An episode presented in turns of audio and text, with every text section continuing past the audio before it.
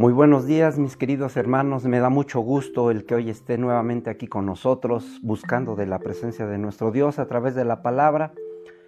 Hoy quisiera en este día tan maravilloso que me acompañara a orar a nuestro Dios, que clamáramos a Él y pusiéramos este día en sus manos, mi hermano. Ah, cierre sus ojitos, vamos a orar.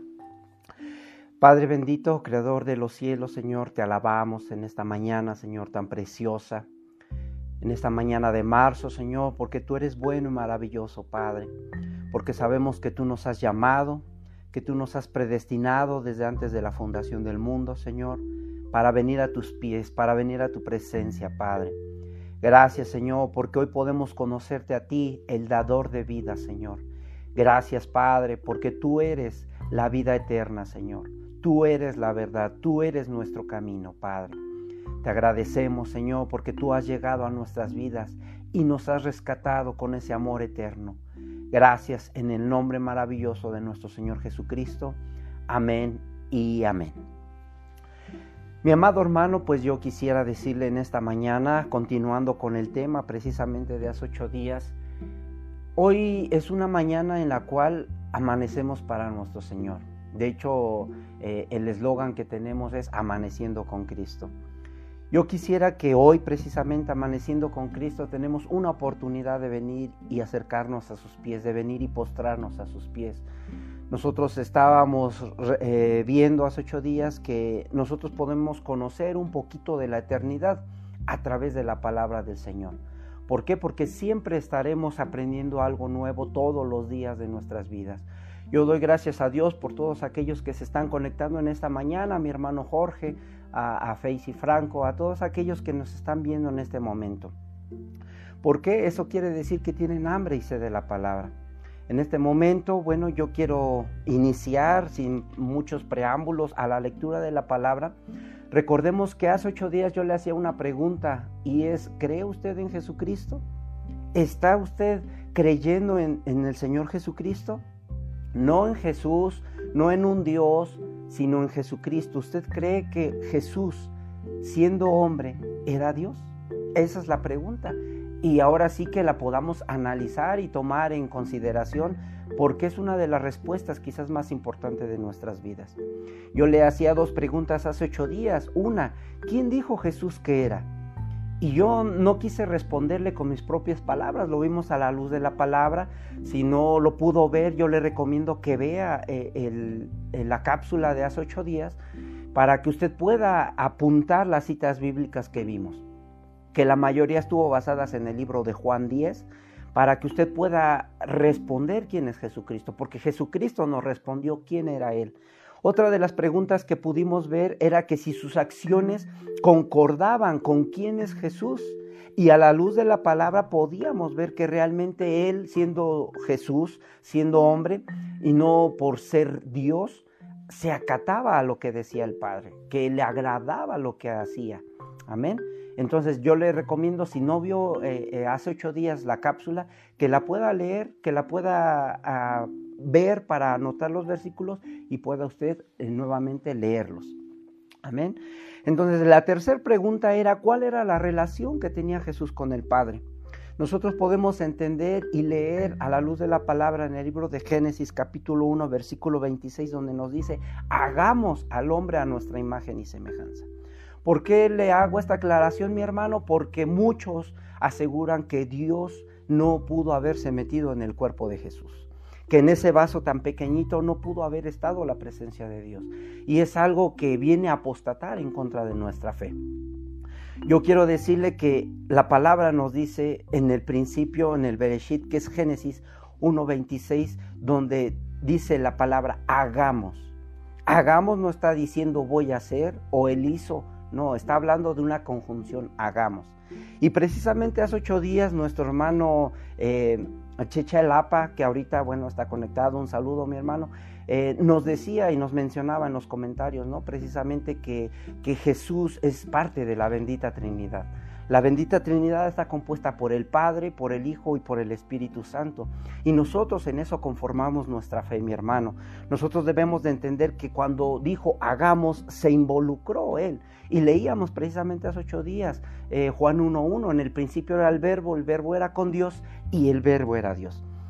Nosotros podemos entender que si Él se relaciona y dice, hagamos al hombre a nuestra imagen y semejanza, no era que fuera Dios y sus ángeles y Satanás, no, no, no, no, nada de eso. Aquí nos está hablando que es un Dios Padre, un Dios Hijo y un Dios Espíritu Santo. Y no con esto le quiero decir que sean tres dioses, sino que es una bendita Trinidad, una diferente personalidad de cada uno de ellos. Yo le pongo el ejemplo del agua.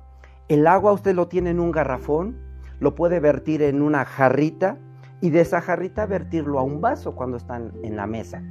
Entonces, yo quiero ejemplificarlo de esta forma, ¿no? La esencia es el agua que está en un garrafón, pero no por estar en la garrafa o en la jarra deja de ser el agua. Y no por estar en un vaso deja de ser el agua que estaba en la jarra. No sé si me doy a entender, mi hermano, que la esencia de nuestro Dios es la misma. La esencia de Dios es amor.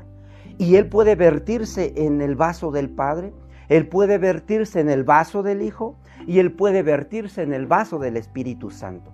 Pero no porque esté en diferente vaso significa que sea diferente Dios. No, aquí lo tenemos que entender que Él es el mismo Padre, el mismo Hijo y el mismo Espíritu Santo. Amén. Yo espero que me esté dando a entender, mi hermano, hasta ahí. Quisiera que me acompañara a la palabra en el libro de Juan, capítulo 10, 30. Vamos a seguir leyendo Juan, mi hermano. Hace ocho días leímos bastantes citas, hoy quizás un poco menos, pero sí con la misma consistencia.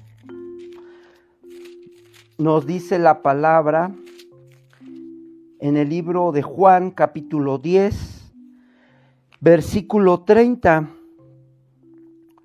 Yo y el Padre uno somos. Aquí nosotros podemos entender que nuestro Jesucristo se está identificando que Él y el Padre tenían una relación tan íntima, tan estrecha, que eran el mismo. Y nosotros es lo que tenemos que entender en esta mañana, mi hermano, que no son dioses diferentes, sino que es un mismo Dios en diferente vaso. Ahí mismo, en el libro de Juan 8:19, nos dice la bendita palabra así. Ellos le dijeron, ¿dónde está tu Padre? Respondió Jesús, ni aun a mí me conocéis, ni a mi Padre. Si a mi Padre conoceréis, también a mi Padre conocería. Y aquí, mi hermano, nosotros podemos entender que muchos conocen a Dios, pero no conocen a Jesús. Algunos otros conocen a Jesús, pero no conocen a Jesucristo, porque es diferente. Jesús es el hombre, Jesucristo es el ungido que vino de parte de Dios, siendo hijo de Dios, para redimirnos de todos nuestros pecados y pudiéramos regresar al Padre. Le decía yo hace ocho días, Jesucristo es el camino, Jesucristo es el puente en el cual el hombre puede regresar al Padre. Él es solamente el camino con el que nosotros podemos regresar a nuestro Padre eterno. Amén. No son nuestras obras, no son nuestra religión. Yo le decía, yo no le invito a que cambie de religión. Yo le invito a que busque la palabra del Señor. Yo le invito a que lea la Biblia. Amén. En la bendita palabra de nuestro Señor Jesucristo, en el Dios eterno, en el libro de Juan capítulo 14, y esa la hemos leído mucho en los discipulados con nuestro hermano Eric, mi hermano. Yo quisiera que la pudiéramos leer a la luz de la palabra. Juan 14, 16 nos dice, y yo rogaré al Padre y os dará otro consolador para que éste esté con vosotros para siempre. Y aquí nosotros podíamos eh, retomar un poquito lo que decía nuestro apóstol cuando desciende el Espíritu Santo sobre los 120 que estaban en el aposento alto. Aquí es el derramamiento del Espíritu Santo que se derrama sobre ellos. Pero aquí lo que Jesucristo estaba diciendo, les conviene que yo me vaya. ¿Por qué? Porque vendrá otro. Y en la palabra otro en griego, bueno, habla de halos, que es otro semejante a, a, nuestro Señor Jesucristo. Es otro parecido. Por eso le digo que tengamos la mente abierta en la cual nuestro espíritu pueda recibir la palabra que podamos identificar al Padre, podamos identificar al Hijo y podamos identificar al Espíritu Santo, porque un solo Dios son. Y lo podemos ver en el Antiguo Testamento cuando Moisés le dice, ¿y, en nombre de quién yo iré? Yo soy el que soy, le dice. Entonces nosotros debemos de entender que nuestro Dios es único Dios y Él es la verdad. Ahí adelantito en Juan 14, 17 nos dice, el espíritu de verdad, y yo espero que este espíritu venga a usted, mi hermano, que no sean palabras de hombre, que no sean mis ideas, sino que sea la bendita palabra del Señor hablando a su corazón, hablando a su vida. Dice, el espíritu de verdad al cual el mundo no puede recibir porque no le ve ni le conoce. Y yo, mi hermano, espero que usted hoy esté entendiendo que el Espíritu Santo está para redarguir, para redimir, para exhortarnos, para corregirnos y poder regresar a la senda antigua, al camino de nuestro Señor. Pero vosotros le conoceréis porque mora en vosotros y está en vosotros. Y mi hermano, esa es la convicción que yo quiero dejarle hoy que nuestro Espíritu Santo, el Espíritu Santo de Dios está hoy en nosotros. Quizás no lo podemos ver, quizás no lo podemos palpar, quizás no lo podemos oír, pero ciertamente lo podemos sentir, mi hermano. Él está dentro de nosotros. Porque el Espíritu Santo ahora ha venido a sellarnos. Al momento de que nosotros hemos recibido a nuestro Señor Jesucristo, el Espíritu Santo vino como esa promesa que leímos y vino a traernos redención. Y ahora nosotros estamos sellados por la sangre de nuestro Señor Jesucristo. Amén. Si, usted está conmigo, hermano, puede decirme amén, puede ponerle un like ahí en, la página. Eh, algo que nos han exhortado mucho y que nos han llamado a, a, buscar de la palabra del Señor es que podamos tener nuestra libretita, mi hermano, que podamos tener nuestros lapiceros, y que podamos tener nuestros marcadores, nuestros marcatextos. ¿Para qué? Para que no solamente sean palabras de hombre y quizás mañana o pasado querramos volver a ver el tema y tengamos apuntadas las citas, tengamos apuntadas la idea de, de la cápsula, mi hermano. Yo le invito a que usted pueda leer de la palabra del Señor, que pueda tener su Biblia, que pueda tener su libreta para tomar sus apuntes, ya sea en una cápsula, en un discipulado o incluso en el culto o en el servicio de todos los domingos sea físicamente o sea virtualmente, mi hermano. Yo le invito y le exhorto a esto. Nos dice la palabra en Juan 1.1, en el principio era el verbo y el verbo era con Dios y el verbo era Dios. Y yo quisiera que siguiéramos leyendo el 2 y el 3, mi hermano, incluso hasta el 5. Dice así, este era el principio con Dios.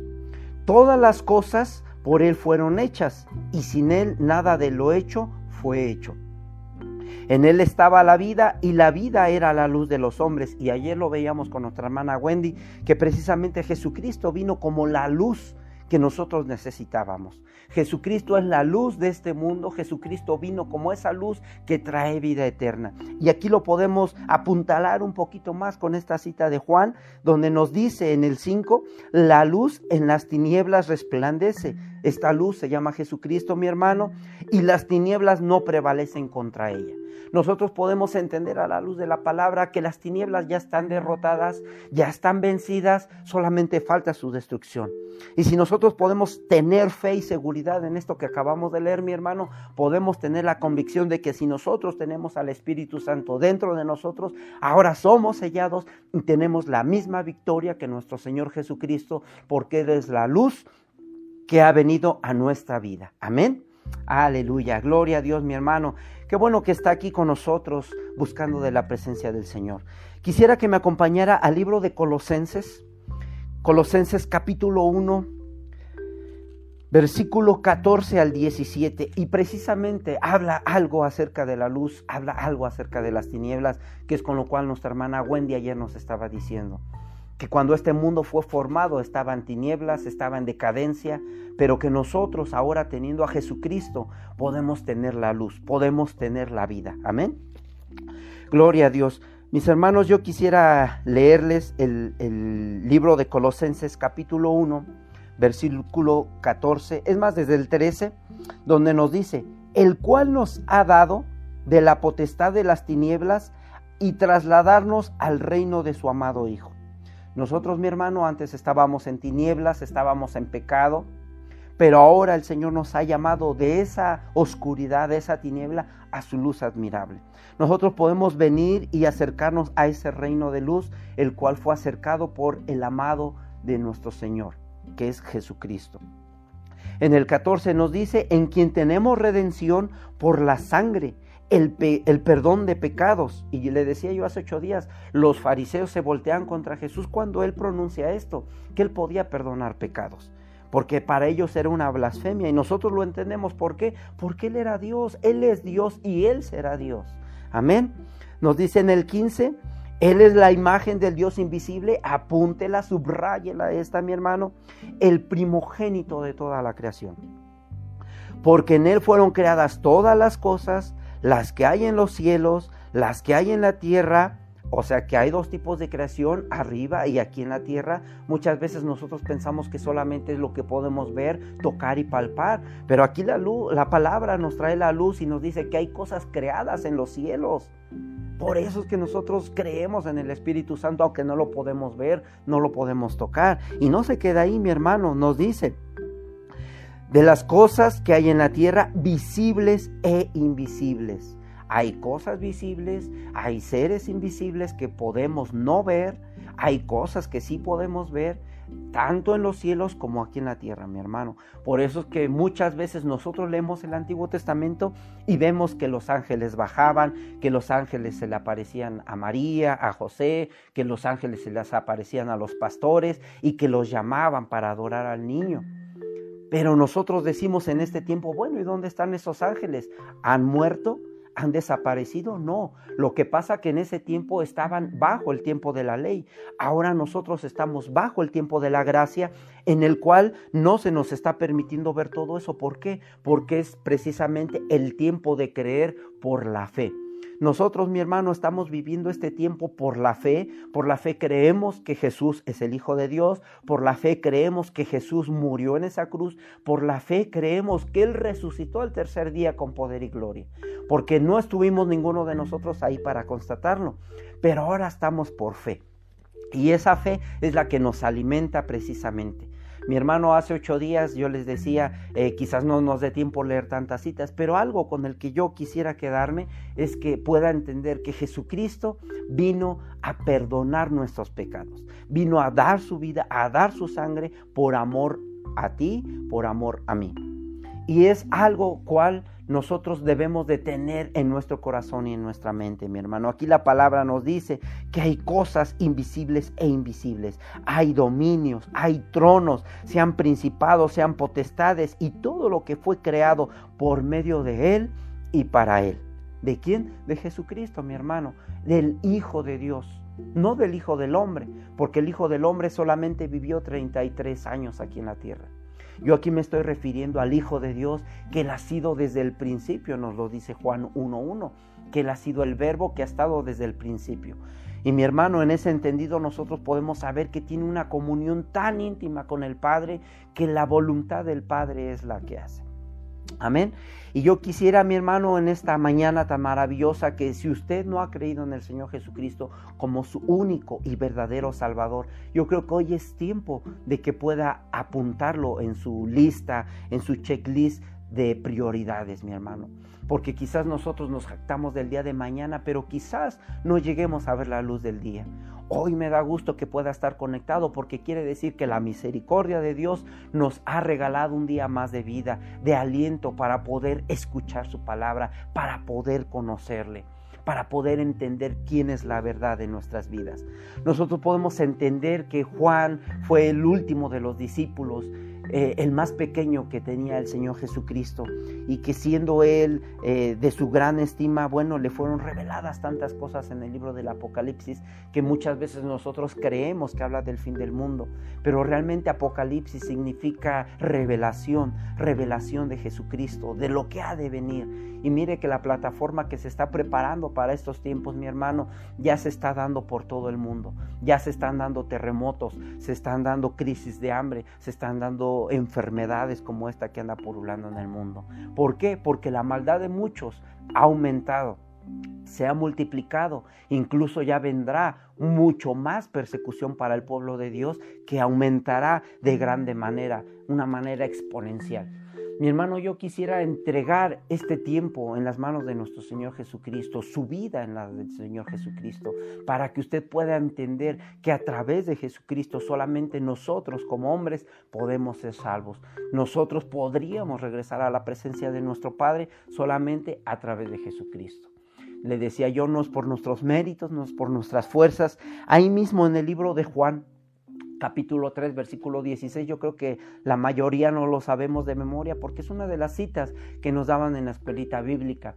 Nos dice la palabra del Señor así, porque de tal manera amó Dios al mundo que ha dado a su Hijo unigénito para que todo aquel que en Él crea no se pierda, más tenga vida eterna. Nosotros aquí debemos de entender, mi hermano, que nosotros debemos de recibir al Señor Jesucristo, porque recibiéndolo a Él vendrá el Espíritu Santo a morar en nosotros.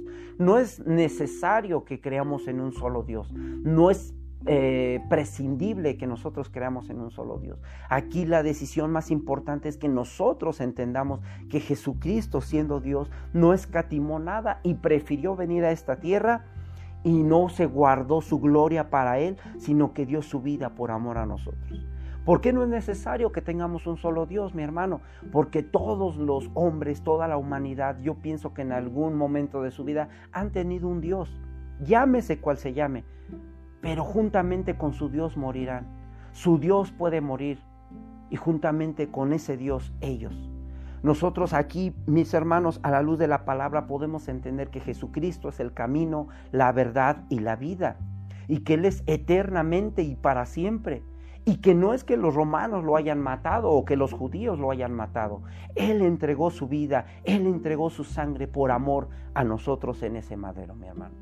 Yo aquí quiero aclararle que nadie lo mató, sino que Él puso su vida por nosotros para perdonarnos de todo pecado. Solo Jesucristo puede perdonar. Solo Jesucristo es el que puede escribir nuestro nombre en el libro de la vida. Solo Jesucristo es el que nos puede llevar al cielo, mi hermano. Solo Jesucristo, no nuestras obras, no nuestra religión, no nuestros dioses falsos. Solamente Jesucristo. Él es la verdad, el camino, Él es la vida. Él es la luz de este mundo. Mi hermano, yo le preguntaba hace ocho días, ¿usted cree en Jesucristo? Porque esta es la importancia de creer o no creer en Él. Nosotros podemos morir al igual que un inconverso. Los dos en un determinado tiempo morirán. La diferencia es que uno cree en Jesucristo y el otro no. Los dos al llegar a la presencia de nuestro Dios, si creían justamente en que existía vida después de la muerte, el cristiano tiene mucho que ganar y el inconverso mucho que perder. Entonces la invitación es que hoy podamos creer en nuestro Señor Jesucristo, mi hermano, que nosotros podamos saber quién es Cristo, quién es Cristo, el ungido, el ungido de Dios, que ha venido a esta tierra a darnos vida, a regalarnos vida eterna. Recordemos que es una bendita Trinidad conformada de Dios Padre, Dios Hijo y Dios Espíritu Santo. Que usted pueda entender que Dios es el mismo, que Jesús es el mismo. Y esto entra en shock con los judíos porque no lo pueden entender así, que Jesucristo siendo hombre era Dios. Nosotros lo podemos apuntalar un poquito en primera de Timoteo 3:16, donde nos habla que Dios fue manifestado en carne. Quizás por cuestión de tiempo no lo leo, mi hermano, pero que usted lo pueda apuntar ahí y que lea este misterio tan grande del cual nos habla el apóstol, que Dios siendo Dios fue manifestado en carne para mostrar el amor para muchos. Mi hermano, yo le decía que Jesucristo ha venido a este mundo no para condenarlo, sino para que el mundo sea salvo a través de él. La verdad es que algún día moriremos y moriremos con nuestro Dios. Y más si era un Dios falso. Y entonces ahí usted lamentará haber rechazado el nombre de Jesucristo. Porque el nombre de Jesús es Salvador. El nombre de Jesucristo es para salvar a la humanidad. Nosotros debemos de entender que nuestro Señor Jesucristo ha sido el único que ha venido a dar su vida, su sangre, por amor a nosotros en un madero. Mi hermano, yo le invito a que usted si tiene algún Dios falso, que lo haga a un lado. Amigo, vecino, tú que estás viendo este video, que puedas regresar a ese Dios verdadero. Que si tú tienes un Dios falso, si tú tienes un Dios vacío, lo puedas hacer a un lado. Y que si no tienes a Jesucristo, lo puedas recibir hoy. Hoy es el tiempo, hoy es la oportunidad de que el Señor Jesucristo pueda entrar a tu vida, pueda entrar a tu corazón, pueda entrar a tu familia. Hoy en este momento nosotros creemos que Jesucristo es un profeta más, creemos que es un hombre bueno, pero la verdad es que no. Jesucristo, si tú has leído la historia, no solamente la Biblia, algunos libros de historia nos hablan de la muerte de un hombre. Ese hombre se llama Jesús, se llamaba Jesús. Pero no solamente quedó ahí, porque muchos lo tienen crucificado todavía.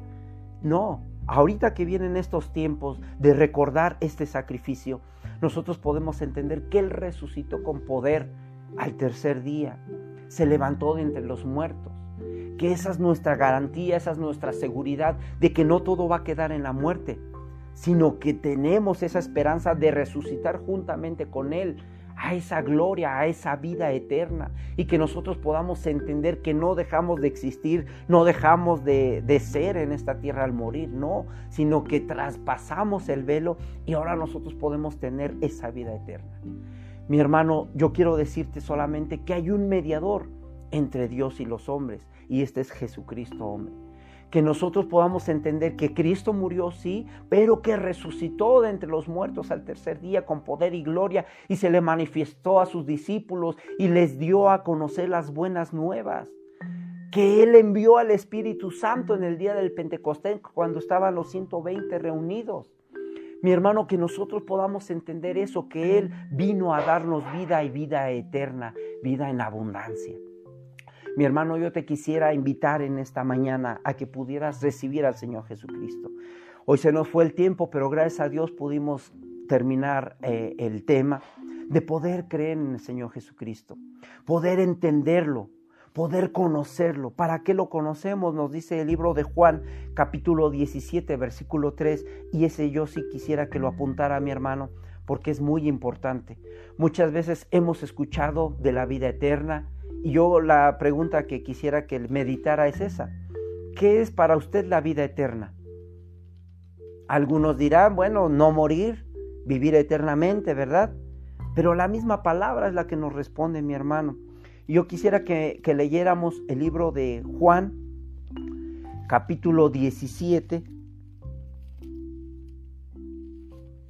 versículo 3. Y que con esto se pudiera quedar mi hermano. ¿Qué es la vida eterna?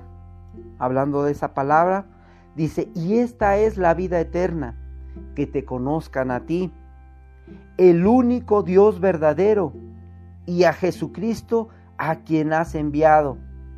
Nos dice en el 4, yo te glorifico en la tierra, he acabado la, la obra que me diste que hiciese, hablando de la cruz. Mi hermano, ahora que usted conoce la verdad, ¿qué va a hacer con ella? ¿La va a desechar? ¿La va a hacer a un lado? Quizás como cristianos le hemos fallado al Señor en algunos aspectos de nuestra vida diferentes, sí, porque no somos perfectos todavía, pero que no por eso nos alejemos de la presencia de nuestro Dios, que no por eso nos alejemos o rechacemos a nuestro Señor Jesucristo. Ahora, nosotros conocemos la verdad. ¿Qué vamos a hacer con esa verdad? La verdad es que te conozcan a ti, el único Dios verdadero, no diferentes dioses, y a Jesucristo, quien has enviado. Mi hermano, yo quisiera que te quedaras con esta reflexión. ¿Qué hacer con la vida eterna? ¿Qué es la vida eterna? Conocerte a ti, al Padre, y a ti, Jesucristo, que he sido enviado para el perdón de mis pecados. Que no se quede solamente en el aire, mi hermano, sino que hoy podamos compartir este tema con nuestros familiares y amigos, porque es una decisión muy importante que tenemos que hacer hoy en vida. Quizás el niño dirá mañana cuando sea mayor, cuando somos adultos diremos quizás mañana cuando sea viejo, ahorita tengo mucho trabajo, y cuando seamos viejos, ¿qué diremos? ¿Ya es muy tarde? ¿O aún ya morí, ya fallecí? Mi hermano, hoy que tenemos ese aliento de vida regalado por nuestro Señor, que podamos venir a sus pies y postrarnos. Si tú ya conoces de Jesucristo y le has fallado en algún aspecto de tu vida, no me lo digas a mí, confiésaselo a Él. Él es el perdonador de pecados. En Él puedes tener la vida eterna. En Él puedes confiar. Él es fiel y justo para perdonar todas tus faltas y todos tus pecados. Él ya los conocía desde antes de venir a esta tierra, aún desde antes de que nosotros naciéramos. Él ya sabía en qué íbamos a pecar. Mi hermano, nosotros estamos desnudos delante de nuestro Padre. Que puedas pedir perdón en esta mañana, aun si tú no conoces a Jesucristo, que hoy puedas acercarte a través de estos medios y puedas solicitar asesoría para que nosotros te podamos orientar a recibir al Señor Jesucristo a tu vida. Mis hermanos, eh, concluido este tema, yo quisiera que cerraran sus ojitos y vamos a pedir precisamente perdón por nuestros pecados que podamos venir delante del Señor y reconocer que ahora, aceptando a Jesucristo en nuestras vidas, nosotros estamos sellados por el Espíritu Santo. Mis hermanos, que amigo, familiar, que si no conoces del Señor Jesucristo, puedas acercarte a través de Jesús, porque en el nombre de Jesús hay libertad, en el nombre de Jesús hay perdón de pecados. Amén. Cierre sus ojos, mis hermanos, y vamos a pedir por algunas personas que tenemos en mente que no conocen del Señor Jesucristo. Sabemos que en este tiempo muchos están partiendo y lo peor es que se van sin conocer al Señor Jesucristo. La misión de la iglesia hoy a través de estos medios es que podamos anunciar las buenas nuevas, el Evangelio eterno, que puedan conocer al Padre, que puedan conocer al Hijo y al Espíritu Santo. Hoy es tiempo de que la iglesia trabaje. La iglesia no está de vacaciones, mi hermano. Cierre sus ojitos. Amado Padre, Creador de los cielos y de la tierra, te damos gracias en esta mañana tan preciosa, Padre, por tu amor y tu misericordia, Señor. Sabemos que tú has venido a nosotros, los hombres, Padre, en forma de hombre, en un vaso de hombre, Padre. Señor Jesús, nosotros queremos recibirte en nuestro corazón, queremos recibirte en nuestra vida como nuestro Señor y Salvador, como nuestro sustentador, como nuestro perdonador, como nuestro Padre eterno. Gracias Padre Santo, porque hoy en ti podemos tener vida eterna, Padre. Gracias Señor, porque a través de estos medios me estás dando la oportunidad de conocerte a ti, a Jesucristo, como el único mediador entre Dios y los hombres. Gracias Señor, porque tú eres ese puente, ese camino, esa verdad y esa vida eterna, Padre. Gracias Señor, porque yo en esta mañana recibo tu Espíritu Santo en mi vida. Te abro a las puertas de mi corazón y de mi mente y ven, oh Señor Jesús, a mi vida. Haz esta oración, mi hermano. Recibe al Señor Jesús en tu vida, en tu corazón, en tu familia y Él hará muchas obras y muchos milagros. Gracias Padre Santo, aún por los que ya te hemos recibido, por los que hemos conocido tu verdad, Padre, porque sabemos que estamos predestinados a estar contigo, Señor, en una eternidad, Padre, conociéndote por toda esta eternidad, Padre.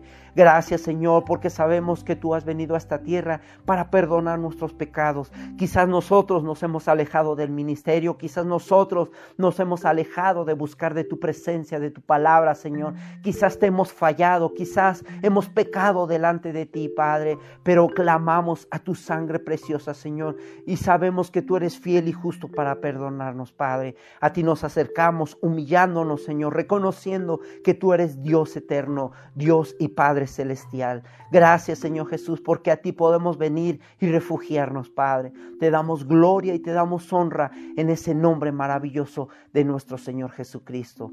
Amén y amén. Gloria a Dios, mis hermanos. Me da mucho gusto que, haya, que se haya conectado en esta mañana y que haya podido ver esta cápsula.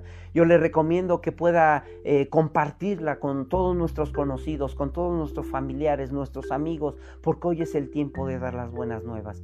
Amén.